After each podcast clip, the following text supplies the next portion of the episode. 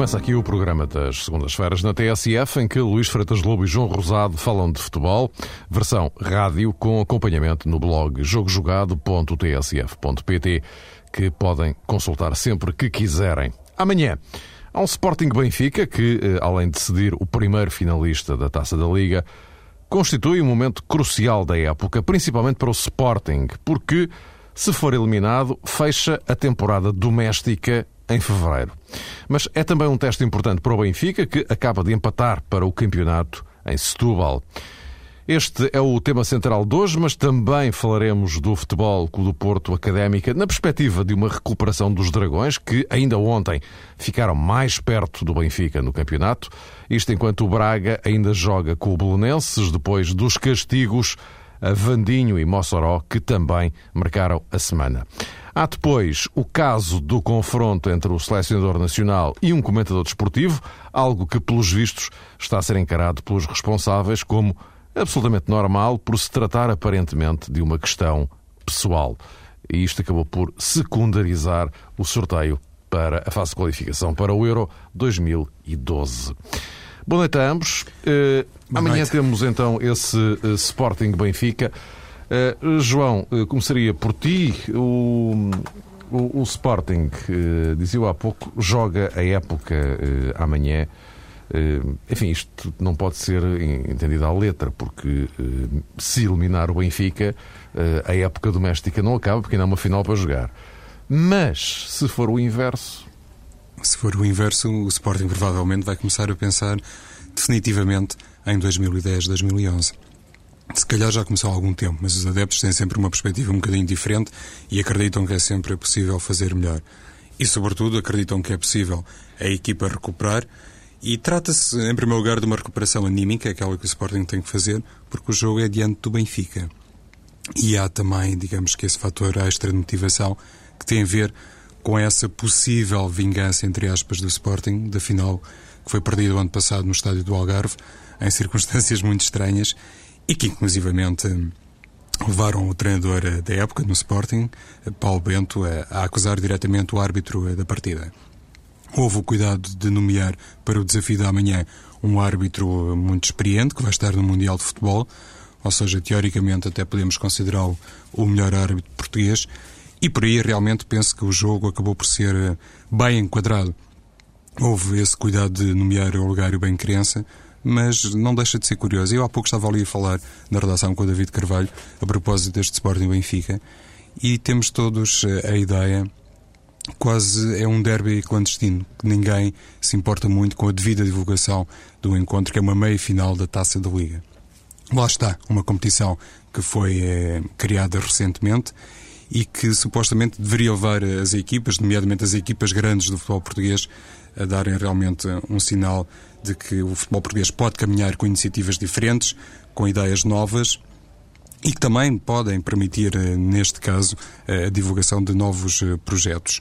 A maneira como este jogo está a ser eh, mal divulgado por parte dos clubes, não há conferência de imprensa de Carlos Carvalhal, não há conferência de imprensa de Jorge Jesus, não se fala de futebol, e há pouco precisamente tocávamos nisso, ou seja, a única entidade que apareceu a promover uma conferência de imprensa, a divulgar as suas ideias para o derby, foi a PSP. Penso que isto é roça quase o ridículo, não, não é nada conveniente para o futebol português e traz, eh, de facto, eh, à lupa novamente aquela situação que nós muitas vezes discutimos aqui e o Luís muitas vezes aprofunda que tem a ver realmente com as mentalidades do futebol português. Mas assim sendo, de facto, não há competição que resista, não há ideia diferente que possa ser encarada como uma ideia positiva se depois, num derby com estas circunstâncias, com este enquadramento, eh, recebe, digamos que, o tratamento que está à vista de todos. Isto é um aspecto lateral, por assim dizer, que não tem muito a ver com o componente desportivo, tem mais a ver com a orgânica dos clubes e a maneira como, eh, neste caso no Sporting e também do Benfica, se acaba por fazer a divulgação de um produto. Muitas vezes se fala da indústria do futebol, as pessoas parecem ter uma ideia muito concreta do que é que isso significa. Pois bem, estamos aqui perante um mau exemplo e eu não gostaria, Mário, de aprofundar mais a vertente desportiva sem primeiro fazer este parênteses. Luís, penso que comungarás de que uh, há aqui muita coisa que não bate certo. Sim, em termos da, da, abordagem que tem sido, tem sido feita em relação à meia-final da Taça da Liga, é, é, é, um pouco estranho essa, essa pouca projeção que, que a prova adquire. Uh, sobretudo porque é um Sporting Benfica, mas uh, partilho da opinião do, que o João tem expressou em relação a essa, esse pouco interesse que, que, que a Taça da Liga desperta embora me pareça que isso acontece exatamente devido à forma como a competição está, está, está, está organizada, isto é, está, a competição em termos de regulamento e a competitividade que ela, que ela encerra acaba por uh, ser, ser metida, ser colocada em segundo plano em relação ao campeonato e à taça, porque é colocada exatamente na mesma altura, uh, o timing de competição. Agora, em relação ao jogo em si, uh, parece-me que será a melhor altura para o Sporting defrontar o, Benfica. Porque pode parecer estranho esta, esta, esta opinião mas a verdade é que o Sporting eh, vem de uma, está a atravessar uma fase extremamente complicada. É uma fase dificílima e, e parece-me que este momento para, para Carvalhal e para, e para a equipa poderá ser a melhor altura eh, para, para reagir. Eh, e nada melhor do que um jogo contra o Benfica. Se a meia final fosse, por exemplo, Sporting Académica outra vez, vencer a Académica não, não representaria nada para o universo sportinguista. Isto com, com, todo o respeito para a Académica ou para qualquer outro adversário que, que aparecesse nesta fase. Mas ganhar ao Benfica eh, pode ser o Sporting reencontrar-se consigo próprio ou conseguir ter eh, novamente a autoestima não digo recuperada, porque a época está, está, não digo que está perdida, mas está quase, está definitivamente uh, abalada, mas poderá dar outra dinâmica à equipa, dar outra dinâmica ao treinador e até à, até, até à direção, até ao presidente. Uh, e por isso eu penso que o Sporting deveria, será, será, poderá está-lo a fazer de forma confidencial, de forma interna, colocar o máximo neste jogo em termos de motivação. E ganhando ao Benfica, não se levará a época, mas poderá dar uma, o tal fogo necessário para aguentar até ao fim de uma forma mais, mais capaz e mais de encontro ao valor de, de, de alguns jogadores que ali estão. Agora, olhar para aquele jogo de sábado hum, do Sporting não representa nada. Uh, isto é, analisar aqueles 90 minutos não, não, não, já não vale nada para analisar o que é esta equipa do Sporting. O problema não está ali, não esteve naqueles 90 minutos, o problema não esteve naquela exibição. O problema uh, está Uh, Fala-se muito agora nos túneis. E eu acho que o problema está no túnel. Já, muitas vezes utilizo esta imagem. Já a utilizava no passado em relação ao túnel, não era devido às confusões que agora lá se desenrolam, mas referindo à mentalidade, à cabeça dos jogadores quando vão entrar em campo. E parece-me que o problema do Sporting começa antes de entrar em campo. Há muitos jogadores que, definitivamente, estão, na, estão com a cabeça noutros sítios. Há jogadores que falta-lhe muito a capacidade para entender o momento do Sporting. Há jogadores que não. Há dificuldade em transmitir-lhe, é, em transmitir-lhes essa importância do que é jogar no Sporting e do que cada jogo pode ser. E, e, nesta fase toda, olhar para o banco do Sporting acaba por ser uh, penoso para quem reconhece capacidades e competências no, no, no Carvalhal. Uh, e, e, quem também reconhecia capacidades no, no, próprio Paulo Bento, embora o Paulo seja um, um caso diferente a quem esteve mais de quatro anos à frente do Sporting. Agora, o problema vem durante a semana, vem como é que aquela equipa é preparada, como é que aqueles jogadores mentalmente são preparados uh, para entrar em campo. E depois, a questão tática, sinceramente, acaba por neste momento ser muito menor uh, em, ao lado do que é a cabeça de cada jogador do Sporting individualmente e depois no coletivo antes de cada jogo começar. Por isso eu referia o melhor que pode acontecer ao Sporting agora é jogar contra o Benfica e mudar um pouco dessa cabeça antes de entrar em campo. Porque depois, 90 minutos, pode-se perder e ganhar. Mas antes do jogo é que não se pode perder. E parece-me que o Sporting perde antes de entrar em campo. Esse é, é o grande problema. Eu concordo com o Luís quando ele diz que, taticamente, este desafio entre o Sporting e a Académica acaba por não proporcionar, assim, muita matéria de estudo, nem no sentido positivo, nem no sentido negativo. Isto independentemente do mérito que a Académica de André Vilas Boas teve na vitória em Alvalade. O problema é um bocadinho mais uh, profundo, mas uh, atenção, o Sporting perde o jogo diante da Académica, já tinha perdido em Braga, já tinha sido goleado no Dragão, ou seja, como que culminou, isto é, vamos ver amanhã se culminou ou não, mas o Sporting está claramente num ciclo negativo E o Luís recuperou aqui, digamos que um, uma imagem que utilizei muitas vezes e eu gostaria de recuperar eh, uma avaliação que fiz também a propósito daquela situação que acabou por um, uh, eh, emergir no Sporting, na, na, sequência do episódio entre Sapinto e Lietzen. Logo na altura, ou poucos dias depois, uh, acabei por um, frisar que, na minha opinião, Carlos Carvalhal tinha perdido uma boa oportunidade para se afirmar enquanto líder do balneário não poderia ter, digamos, feito vista grossa ao episódio Edson, ao comportamento do Edson, independentemente da razão que pudesse eh, assistir ao jogador e também, num certo sentido, a Ricardo Sapinto. E olho para as notícias de hoje a propósito do balneário do Sporting e continuo a encontrar ali hum, focos de irreverência eh, que não, que não estão obviamente bem resolvidos. Eh, fala-se da situação de Yannick Jaló, que subitamente uh, se terá manifestado indisponível para a partida frente à académica. Há também a situação de Miguel Veloso, que porventura são casos uh, diferentes, mas eu, eu, vi hum, no estádio. Estava a comentar precisamente para, para a TSF o Sporting Académica e percebi sinceramente que na equipa há ali uma certa uh, anarquia. Do ponto de vista tático, há indiscutivelmente. Carlos Carvalhal, no final da partida, uh, socorreu-se das armas uh, teoricamente mais ofensivas e o Sporting já não tinha ali, enfim, nenhuma coerência em termos de estratégia, em termos de tática. Mas, além desse aspecto, creio que a equipa não revela espírito de grupo. Há jogadores que não se entendem bem uns com os outros dentro de campo fora dele não faço a menor ideia, mas se calhar as coisas também não, não correm muito bem e se calhar tudo isso tem a ver com a tal falta de controle que acabou por ser desperdiçada por Carlos Carvalhal, que devia ter assumido outra postura quando foi o caso Lietzen. E nestas coisas, uh, não gostaria de me esquecer aqui do caso Bruno Alves no Futebol Clube do Porto, porque Jesualdo Ferreira não hesitou quando houve um comportamento, uh, digamos que menos correto por parte de Bruno Alves e a partida era contra o Sporting. Acabou por tomar uma medida profunda de impacto, mas não deixou de a tomar. E no caso eh, do Sporting, penso que isso ficou por fazer no que se refere ao Lietzen e teve claramente, na minha opinião, eventualmente poderei estar enganado, mas é a minha opinião, teve reflexos no que toca ao espírito de grupo. Uh, já agora só, só, só uma coisa, e depois também gostava de conferir a opinião de Luís uh, acerca disso para irmos avançando também para, para, o Benfica, para gerir o nosso tempo. Uh, José Eduardo Betancourt finalmente regressou. Ele está de volta. Uh, amanhã já vai estar em, em Alvalade. Este desaparecimento por férias, como todos nós sabemos, do José Eduardo Tencourt, nesta fase, uh, isto compreende-se? Sim.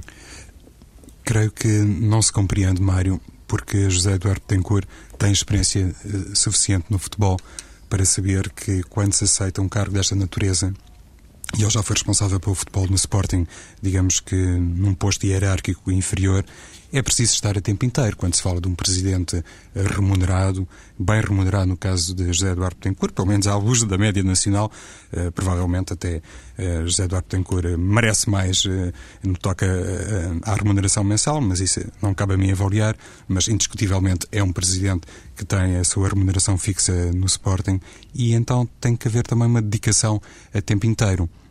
E num momento complicado como este, creio que seria absolutamente legítimo, isto na perspectiva inclusive dos adeptos do Sporting, exigirem por parte do Presidente um acompanhamento permanente.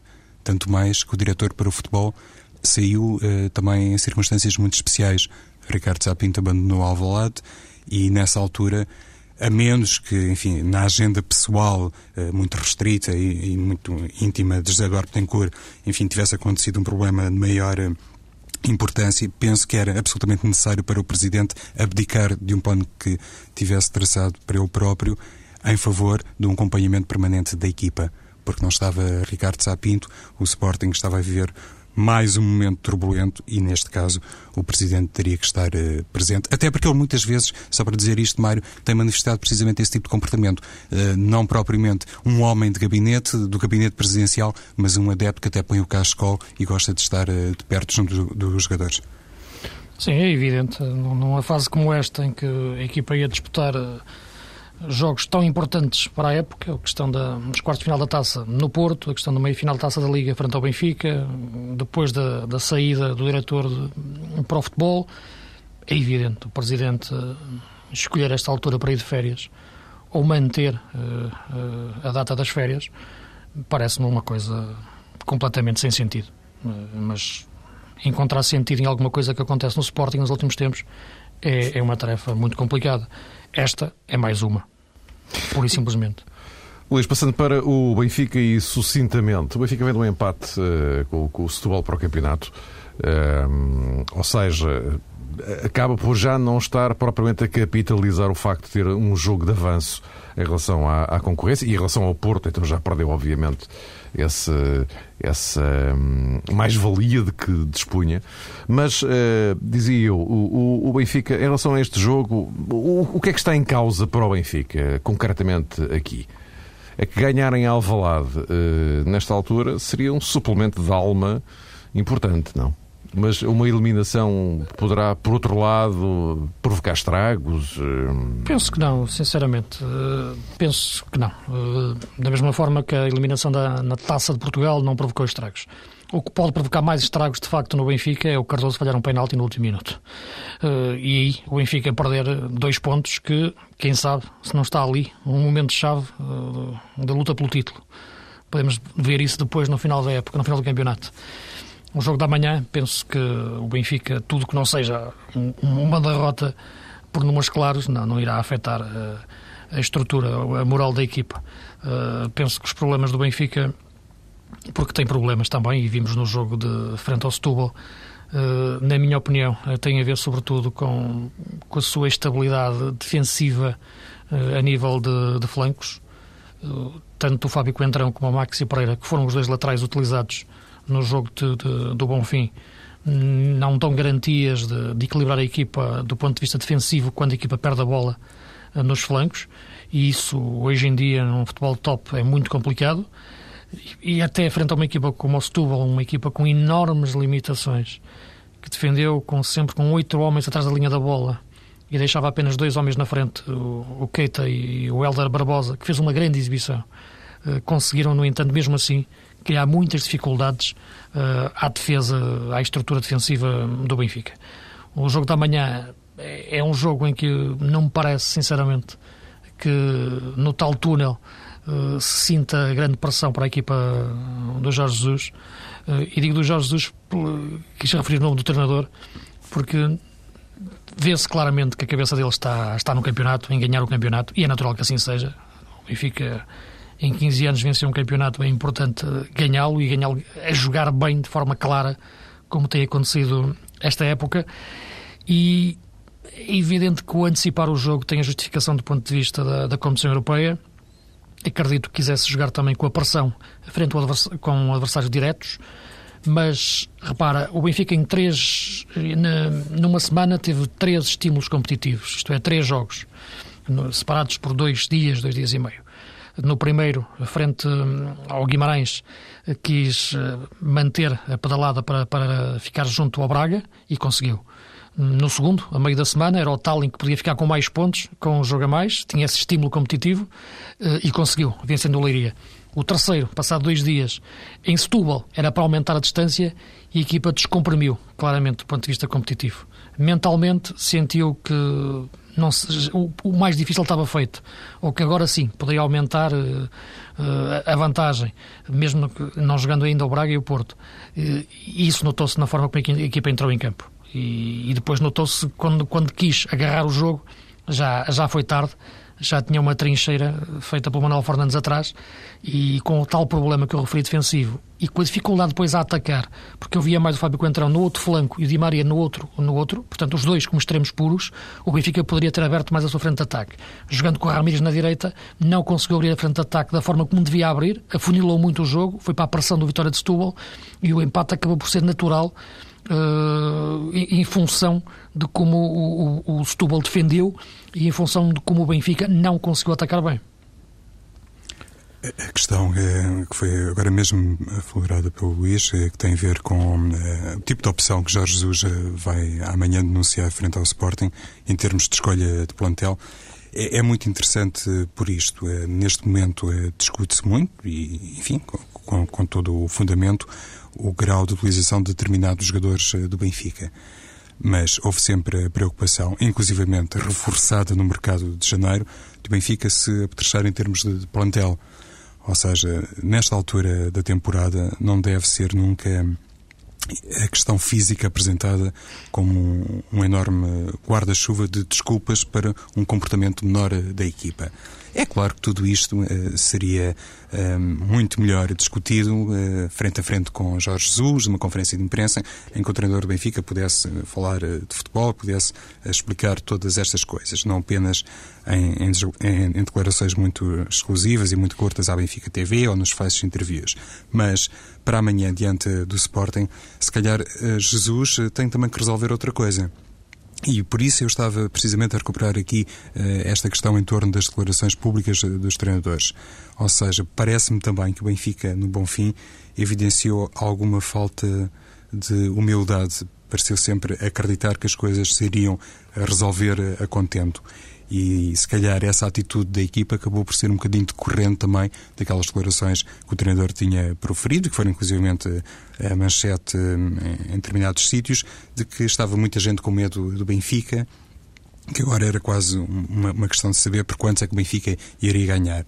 Uh, não foi bem assim. O Luís já frisou a boa resposta uh, tática e de estratégia que Manuel Fernandes acabou por uh, utilizar e eu também estou de acordo com outra situação que tem a ver com o comportamento de Fábio Coentrão enquanto lateral esquerdo no desafio do Bonfim.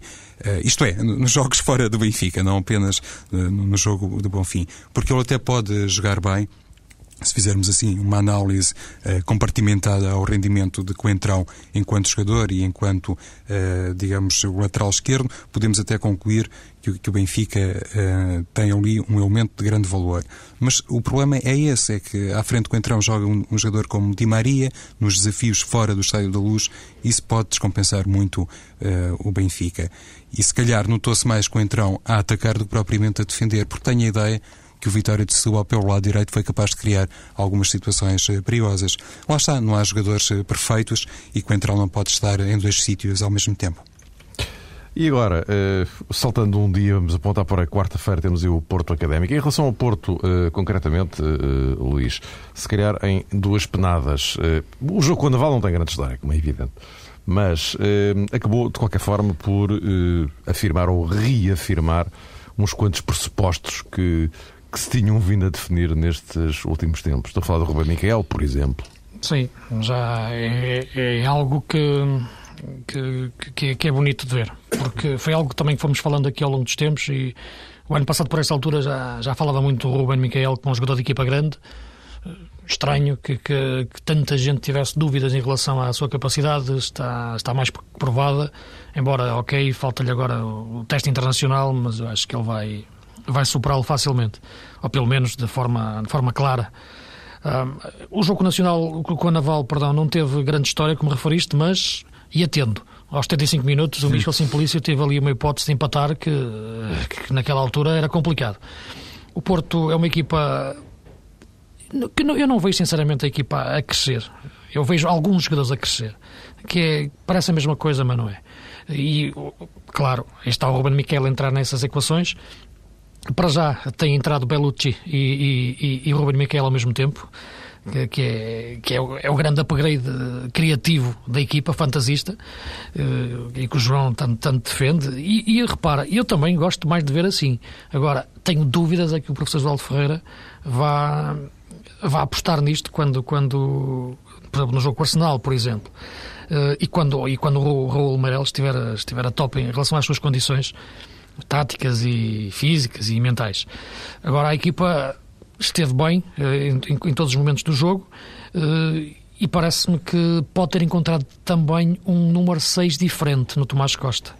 Eh, porque é mais rápido que o Fernando, porque faz os tais passos verticais, que são aqueles passos que, em vez de lateralizar jogo, rasgam o meio-campo adversário e faz a bola passar para a outra linha, para, para a segunda linha do meio-campo, para os médios mais ofensivos, em situação de perigo para a equipa adversária e isso pode ser muito importante, sobretudo em jogos como equipas frente à Naval, que defendem muito e é preciso esses tais passos que, que rasguem aquelas muralhas defensivas. Portanto, é isso que eu tirei do jogo do Porto eh, frente à Naval e vamos ver como é que a equipa evolui até, até aquilo que são os grandes testes que serão frente ao Arsenal e frente ao Braga, separados por três dias.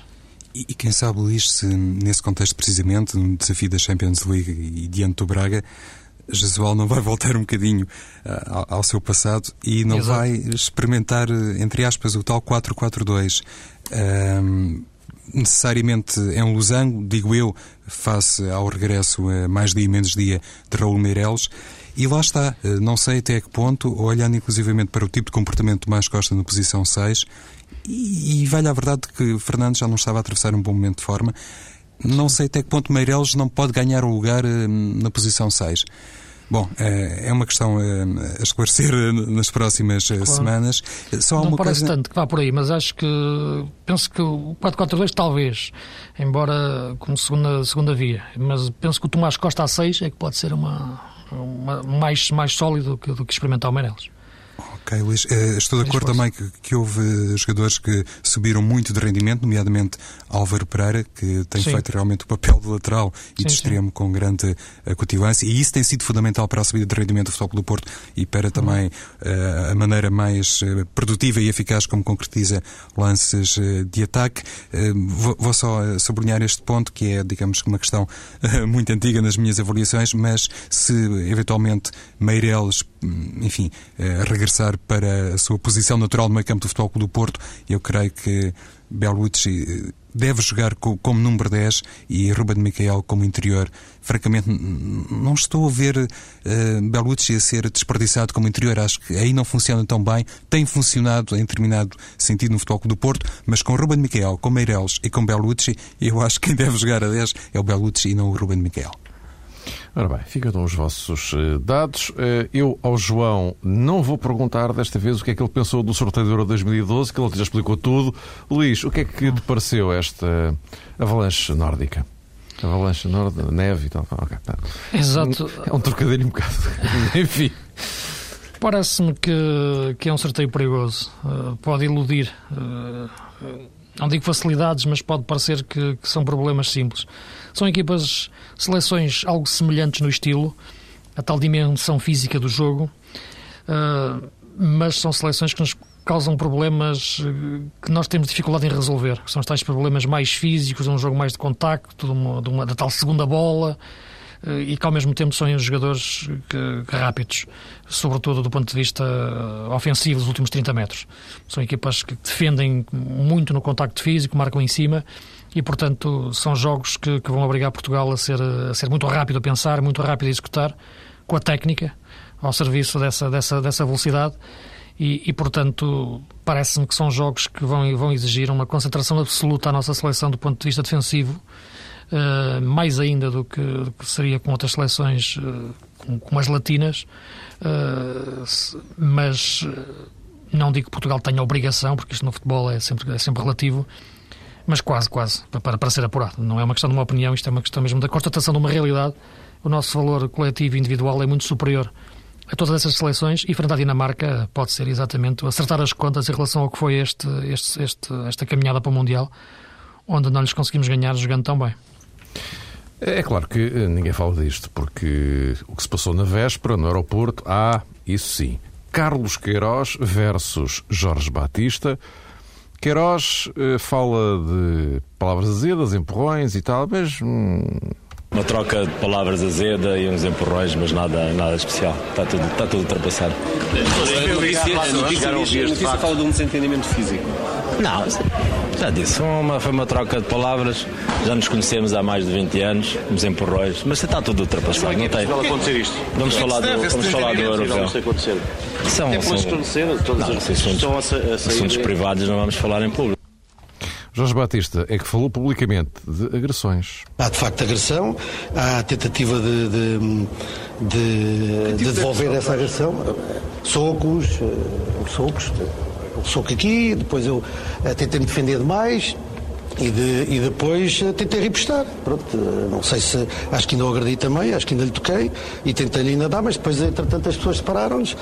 alguns passageiros que estavam ali separaram, puxaram e, o, e os dois membros da Federação puxaram-no a ele e pronto, e a coisa morreu ali. Oh, Luís, eh, a coisa morreu ali. Isto, enfim, aquilo, o, o que se passou, não é? Uh, agora, eh, pelos vistos, acho que morreu mesmo de vez, porque eu não, não estou a ver, não vi até agora nenhum responsável federativo, presidente incluído, especialmente preocupado com, com isto, não é? Sim, mas devia Isso é normal? Com... Não, claro que não é normal. Isto é algo quase, quase terceiro mundista. Uh... É que um dia, um, um, dia destes, sabes o que me preocupa? Um dia destes começam, se não já, se não começaram já, a olhar para Portugal como aquele país em que os selecionadores resolvem os problemas ao murro. Pois, mas isso. Essa situação, eu parece-me que cada um tem que responder pelos atos, pelos atos que toma. Estava mas com português isto incomoda-me, sabe? É evidente, é evidente. Mas uh, o que aqui está em causa, e olha, não, não indo para trás ver os outros casos, que nem, nem, nem fazendo comparações, porque todos eles tiveram circunstâncias diferentes e intérpretes diferentes. Uh, o que eu tenho dificuldade aqui é entender a questão de o critério de valorização de questão privada ou questão pessoal.